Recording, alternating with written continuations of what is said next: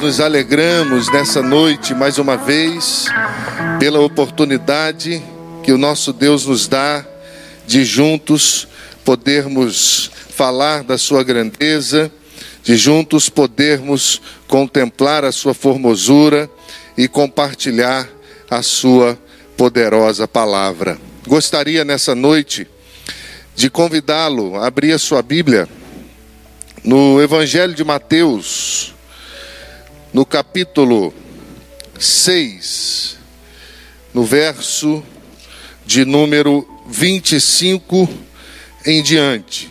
Então, você que está em casa, abra sua Bíblia, pegue o seu bloco de anotações e escreva aquilo que você achar importante que o Senhor falar ao seu coração. Mateus capítulo 6, verso de número 25 em diante, diz assim: Não andeis ansiosos, por isso vos digo, não andeis ansiosos pela vossa vida, quanto ao que haveis de comer ou beber, nem pelo vosso corpo, quanto ao que haveis de vestir.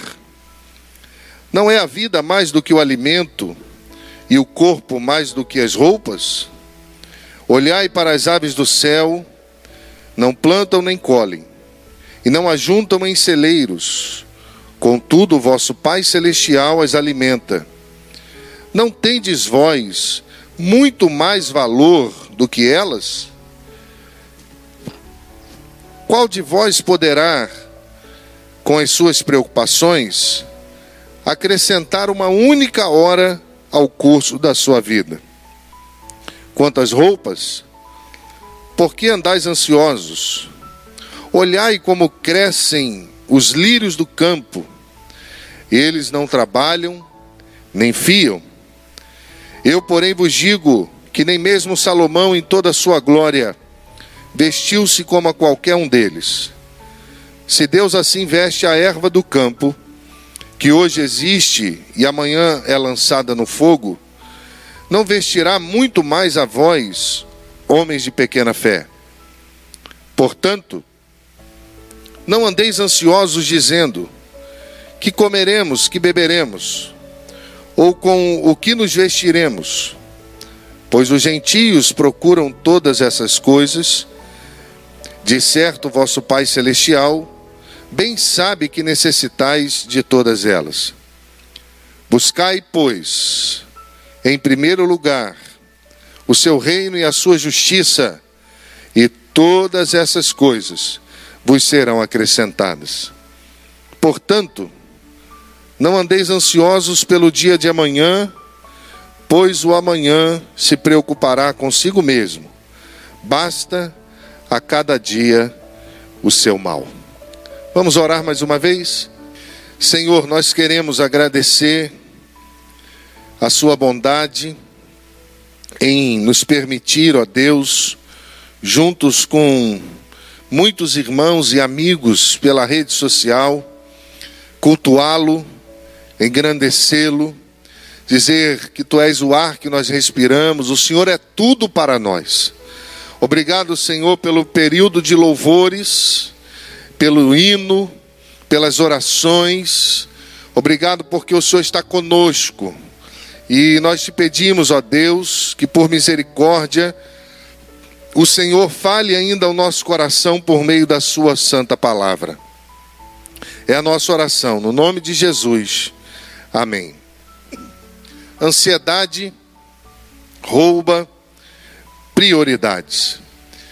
Meus irmãos, que desafio!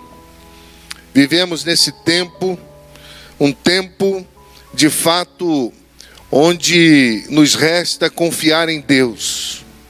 Nós não sabemos o que vai acontecer amanhã, cada dia uma nova notícia, rumores de problemas muitos no campo do alimento, no campo social, no campo político. E nós, como povo de Deus, nos apegamos ao Senhor, à Sua palavra, para vencermos esse momento de aflição. É muito interessante entender que as coisas que impactam o mundo são absolutamente simples. O problema é que normalmente nós vamos permitindo que as complicações da vida governem o nosso coração. O problema é que nós permitimos que as coisas simples se transformem, é, se transformem em monstros que dominam a nossa alma e as nossas emoções. A ansiedade, ela tem sido um grande mal, um fenômeno psicológico mais difundido nos nossos dias. É um sentimento de apreensão, de mal-estar, tédio, de preocupação, de angústia, de medo. A pessoa ansiosa, ela vive perturbada, vive aflita, envolvida em denso nevoeiro mesmo que a tempestade ainda não tenha chegado, porque é uma pessoa que sofre por antecipação. E a ansiedade não resolvida, ela gera a crise, e isso afeta a nossa visão para que não compreendamos as coisas simples da vida, as coisas simples de Deus. E pensar em crise é entender que ela tenta levar o homem a economizar muitas vezes aquilo que ele sabe que é a vontade de Deus. É a crise que produz mediocridade. E é sobre isso que o autor bíblico está tratando. Ele está dizendo que a, a motivação da nossa vida, ela deve ser bem clara. Não podemos ficar perdidos no olhar não podemos ficar perdidos na direção.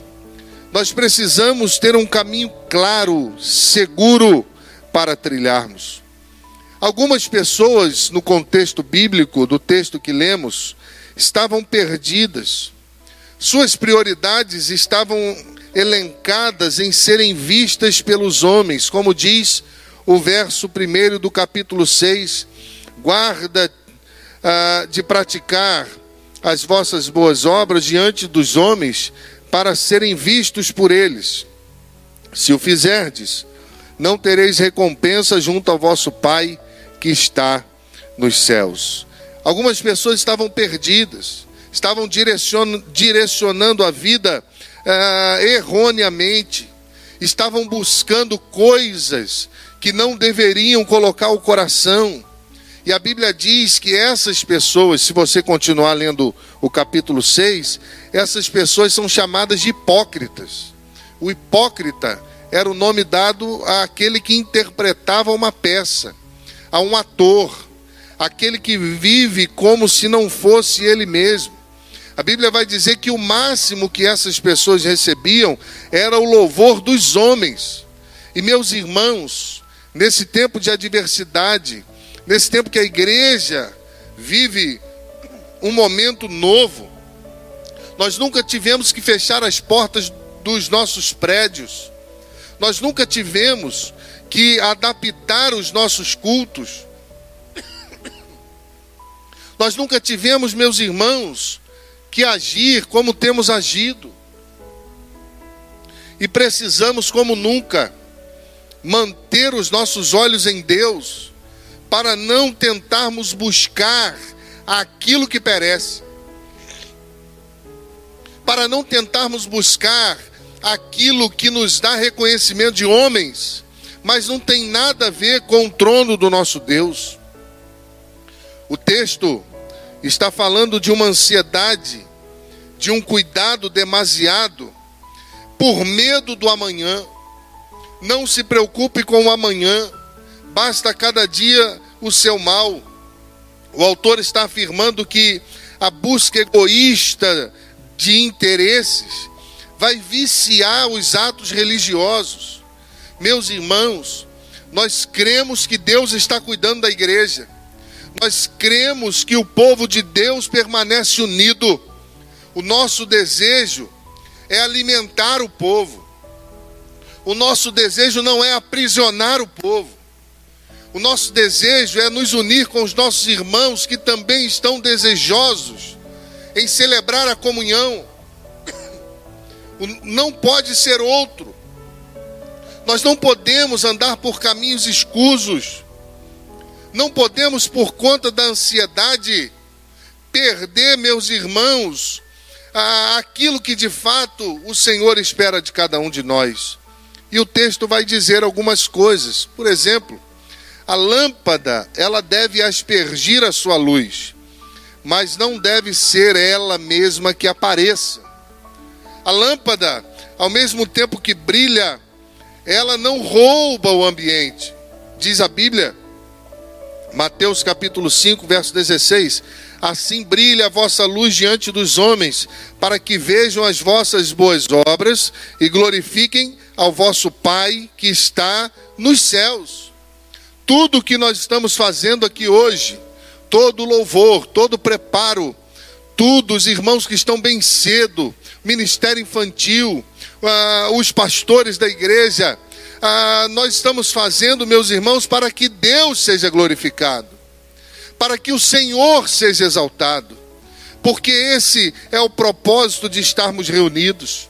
Mateus capítulo 6, versículo 3 diz assim: Quando, porém, deres esmola, não saiba a mão esquerda o que faz a sua mão direita, porque a luz, é, a lâmpada, ela vai aspergir a luz, mas ela não vai aparecer em si mesma.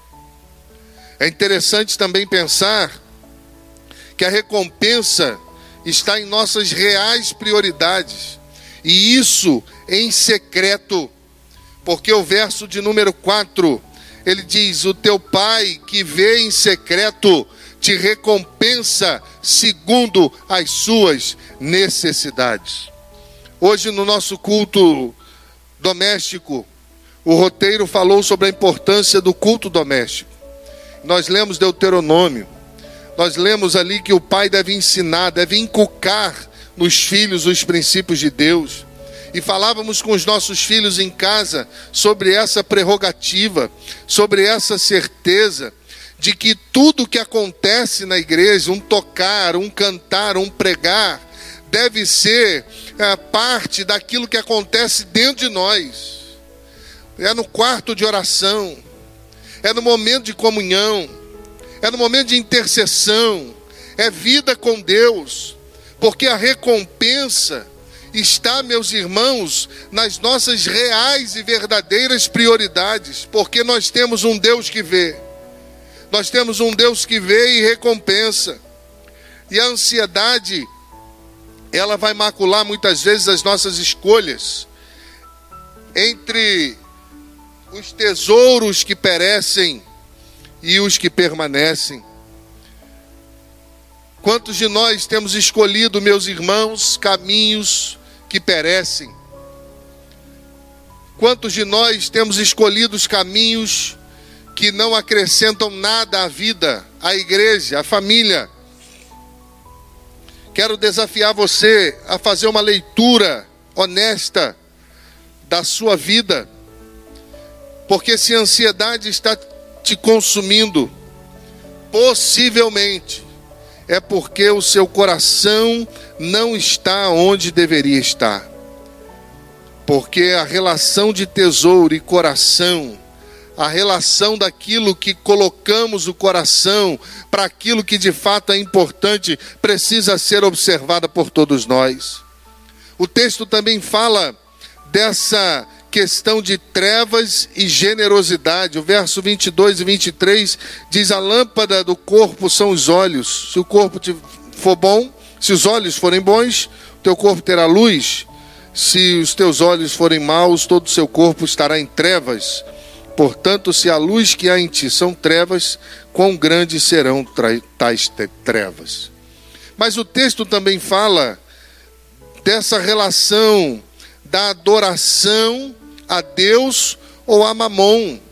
O verso 25 a, a 34, ele é precedido pelo verso 24, que diz: Ninguém pode servir a dois senhores, ou há de odiar a um e amar a outro, ou se dedicará a um e desprezará o outro, não podeis servir a Deus e as riquezas. Meus irmãos, o dinheiro é um assunto altamente espiritual. Engana-se quem cai nessa conversa do inimigo. Muitas vezes o inimigo de nossas almas tenta colocar isso como algo banal na vida da igreja. Tenta dizer que esse dinheiro vai para o pastor ou vai para alguma pessoa, tentando banalizar a nossa estrutura eclesiástica. Engana-se quem pensa assim porque o dinheiro reflete o coração das pessoas. E nesse tempo, meus irmãos, como nós temos ouvido piadas de muitas pessoas dizendo que nós, pastores, estamos desesperados, porque iremos perder o dinheiro das ovelhas. E o pior é que muitas pessoas acreditam nisso. Meus irmãos, a adoração a Deus é prioridade na vida daquele que é de Deus adoração a Deus, a recompensa real, a uma prioridade real, diz o Senhor, que, Ele vem em secreto e recompensa segundo as nossas necessidades. Ele é o dono da igreja, Ele é o dono da família, Ele é o dono de tudo. Um justo não passa necessidade nem mendigo pão, porque quem cuida, quem nos abastece, quem nos ama é o próprio Deus. E meus irmãos, quando nós olhamos a prerrogativa do texto bíblico, nós ficamos ansiosos, nós perdemos a esperança e muitas vezes preocupados. Uma recessão maior vai vir, o que vai acontecer? Querido, eu não sei o que vai acontecer. A única coisa que eu sei é que o mesmo Deus que está cuidando de nós hoje vai cuidar amanhã e continuará cuidando porque Ele nos ama. Ele continuará zelando pelo seu povo. Você crê nisso? E é isso que o autor nos faz pensar. É isso que ele nos faz pensar, porque vivendo assim, movidos pela ansiedade, nós vamos entender que não existe segurança permanente em coisas que são mal escolhidas. Quando alguém, quando alguém diz a um jovem, não case, cuidado Pense bem, é porque essa pessoa escolheu mal o seu parceiro. É porque essa pessoa muitas vezes está sofrendo as mazelas da vida conjugal que ela mesmo plantou porque escolheu mal. Quando alguém, muitas vezes, meus irmãos, não é feliz com aquilo que tem, se você for olhar para a trajetória da vida, esse alguém escolheu mal mais de uma vez. E é isso que o texto está dizendo: que nós não podemos ajuntar tesouros que corroem, são destruídos pela traça, pela ferrugem e pelos ladrões que ameaçam a segurança. E é interessante que a palavra traduzida por ferrugem, broses, ela também pode ser traduzida por comida fazendo referência à destruição de roupas e de alimentos que são estocados e são destruídos por ratos e animais daninhos. Ah, meus irmãos, quantos de nós podemos estender a mão, podemos cuidar de alguém que está em uma necessidade maior do que a nossa, mas nos preocupamos pela ansiedade da vida em estocar, em estocar, em guardar mas isso tudo se corrompe, porque muitas vezes não é essa direção que Deus tem para nós. Porque, querido, mesmo Jesus, que dá pão ao homem, ele vai avisar que nem só de pão viverá o homem. E a palavra usada para estar ansioso também pode ser traduzida por ficar distraídos. E ficar distraídos é burlar prioridades, é sofrer demasiadamente por aquilo que não existe. Ah, meus irmãos, a ansiedade rouba a visão e rouba a visão correta das coisas. A ansiedade faz com que pessoas percam oportunidades. E essa necessidade acerca de coisas materiais, ela é desnecessária a Bíblia diz que ela é inútil e é maligna. Porque se Deus cuida das aves do céu, nós podemos confiar que Ele também cuidará de nós. Filipenses capítulo 6, versículo 4 diz: Não andeis ansiosos por coisa alguma. Mateus capítulo 6, no verso 27, afirma que isso não adianta nada, porque qual de vós poderá, com as suas preocupações, acrescentar uma hora no curso da sua vida? E isso não tem resposta, porque a vida pertence a Deus. A vida não pertence a nós. O que fazer então, irmãos? Em momentos de ansiedade, em momentos de inquietações, em momentos onde eu já ouvi muitas pessoas dizendo: Eu não sei o que fazer, eu não sei se eu fico em casa, eu não sei se eu vou trabalhar, eu não sei qual decisão tomar. E aí nós vemos nas redes sociais algumas pessoas brincando, dizendo: se você quer morrer, vá trabalhar, se você quer viver, fique em casa, e vão fazendo um jogo de palavras.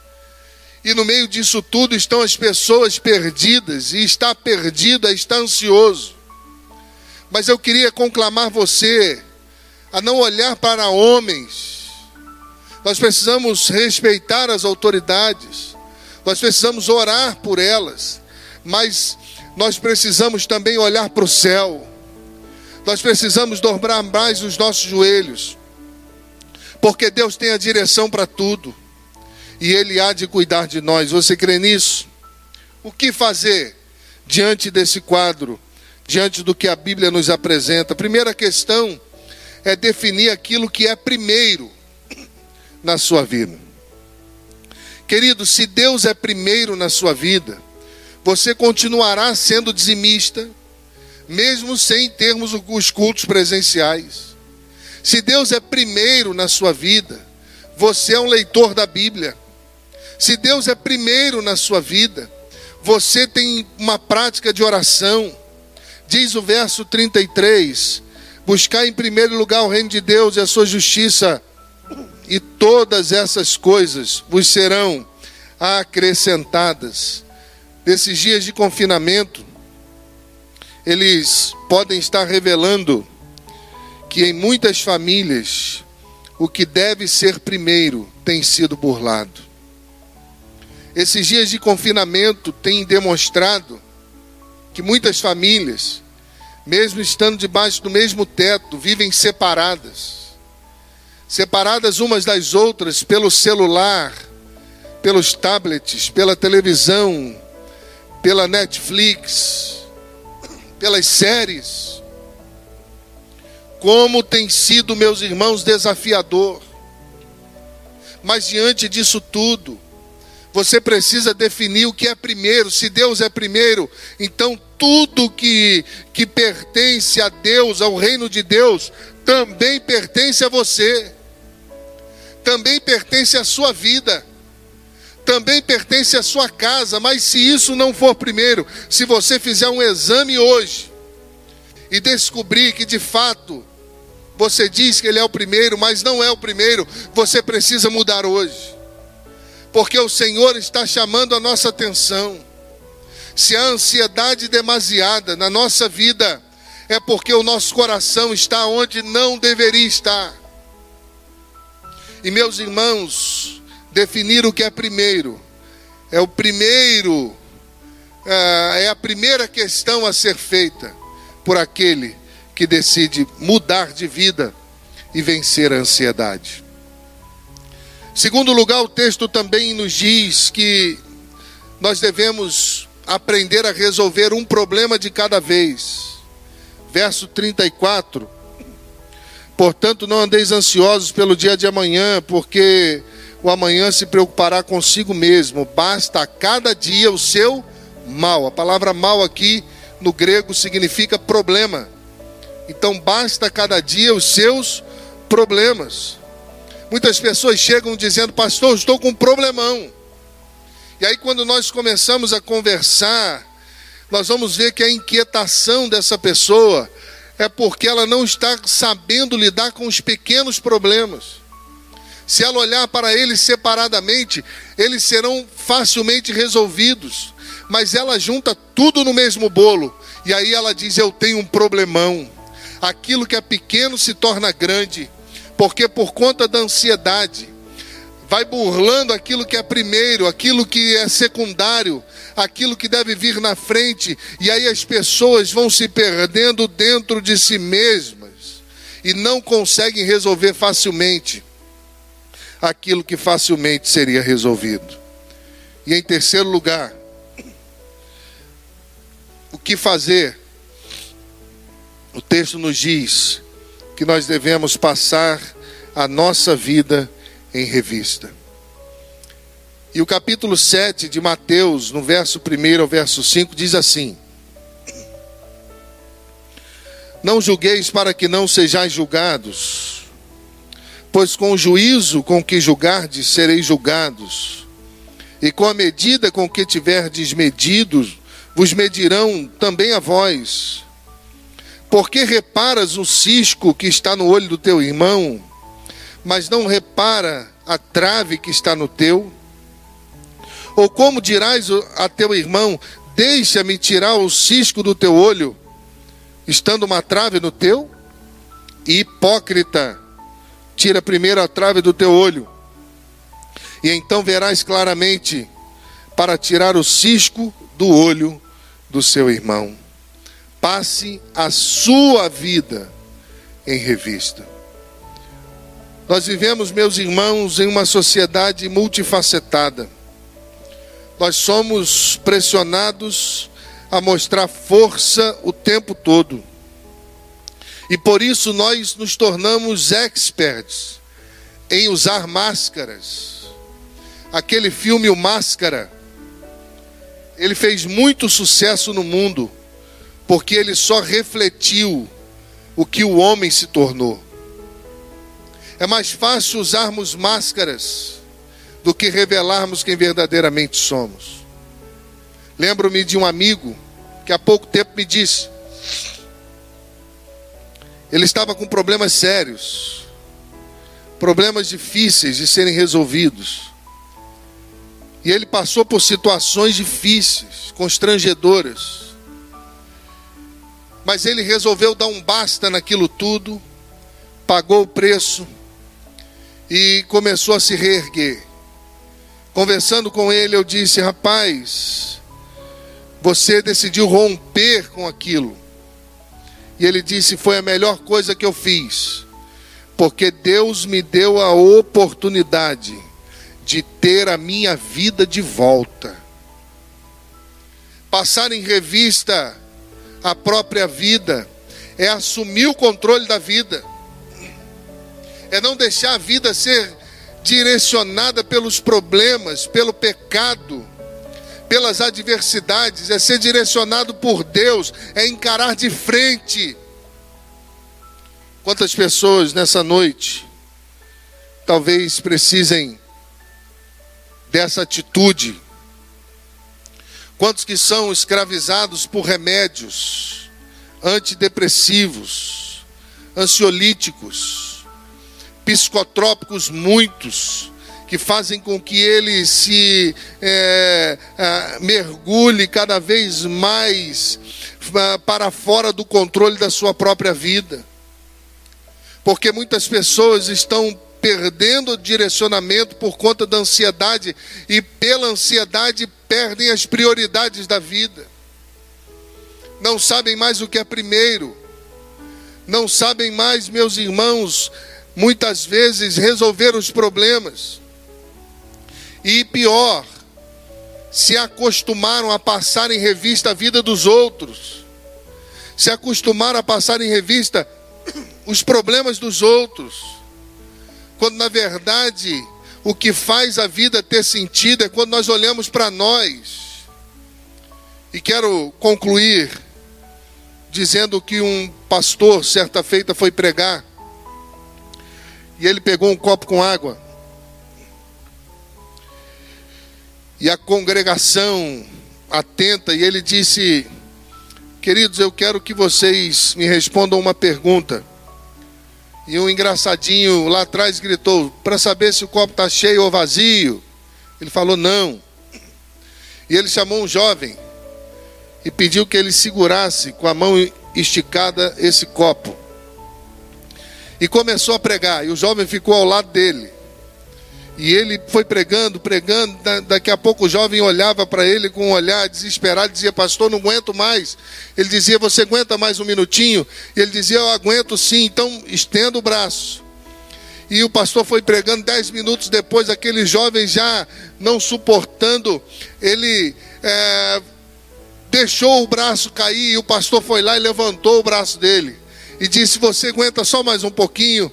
E ele disse: Sim, eu aguento. E fazendo força, e o pastor foi pregando, pregando, pregando, e o pastor deu continuidade àquela questão, até que o jovem disse: Meu braço já está dormente. Eu não aguento mais, pastor. E abaixou o braço dele. E o pastor então disse: Vocês viram? O que importa não é o peso físico da taça, do copo com água, mas quanto tempo nós conseguimos ficar segurando esse peso? Querido, talvez você esteja muito tempo, o ministério de louvor vai estar aqui. E talvez você esteja muito tempo segurando um peso na sua alma. Deixa o Salvador te ajudar. Deixa o Salvador te guiar. Abra o seu coração, quem sabe nessa noite é noite de reconciliação. Quantas pessoas estão ansiosas porque perderam a prerrogativa de buscar Deus em primeiro lugar. Quantas pessoas estão perturbadas com muitas informações e se esqueceram que nós servimos a um Deus que nos vê. Ele vê quando ninguém vê. Ele ama quando ninguém ama. Ele cuida quando ninguém cuida. Quem sabe nessa noite você precise voltar para Deus. Você precisa entregar sua vida a Jesus. E você precisa reconhecer que de fato você está lutando com um peso há muito tempo. Mas deixa Jesus cuidar de você. Você quer entregar sua vida a Jesus, quer ser livre dessa ansiedade que corrói por dentro, que nos faz priorizar aquilo que não deve ser priorizado, que nos faz amar aquilo que não deve ser amado, que nos faz viver aquilo que nós não precisamos viver. Entrega a sua vida a Jesus, deixa o Salvador te guiar, te ajudar Abre o coração, escancar o coração e diga: Jesus, brilha no meu coração. Eu quero orar por você que está fazendo essa oração agora, que está assistindo esse culto ao vivo, ou vai assistir o culto depois nas redes sociais da igreja. Feche os seus olhos e diga: Jesus, entra no meu coração, tira essa ansiedade eu quero que o Senhor seja primeiro. Eu entendi, Senhor, que o Senhor precisa ser primeiro. Eu te recebo como meu único e suficiente Salvador. Em nome de Jesus. Amém. Se você aceitou Jesus como Salvador, escreva aí nos comentários desse vídeo nós queremos orar por você não somente hoje, no final desse culto, mas também continuar orando com os ministérios de oração da igreja, para que a obra seja completa na sua vida. Talvez você esteja afastado dos caminhos do Senhor. Volte hoje. Jesus não pode ser secundário. A igreja não pode ser secundária. As coisas de Deus não podem estar em segundo plano. Coloca o Senhor em primeiro. Olha para as prioridades da sua vida. Resolva um problema de cada vez. Passe em revista o seu coração. E volte hoje, porque Jesus te ama. Se você também está se reconciliando hoje, escreva para nós. Escreva nesse vídeo. Aponte quem é você, porque nós queremos orar por você. Mas talvez, querido, eu encerro assim. Talvez você esteja aflito. Talvez você esteja desapercebido da vida, ouvindo muitas vozes. Você abre a rede social, quantas vozes, quantos cultos, quantas lives, quantas palavras. Olha para o céu. João capítulo 17, na oração sacerdotal, ele começa dizendo que Jesus olhou para o céu e disse: Pai, faça isso. Olha mais para o céu, olha para Deus, alinhe o seu coração com o céu, e você vai ver coisas extraordinárias que Deus vai fazer por você em nome de Jesus.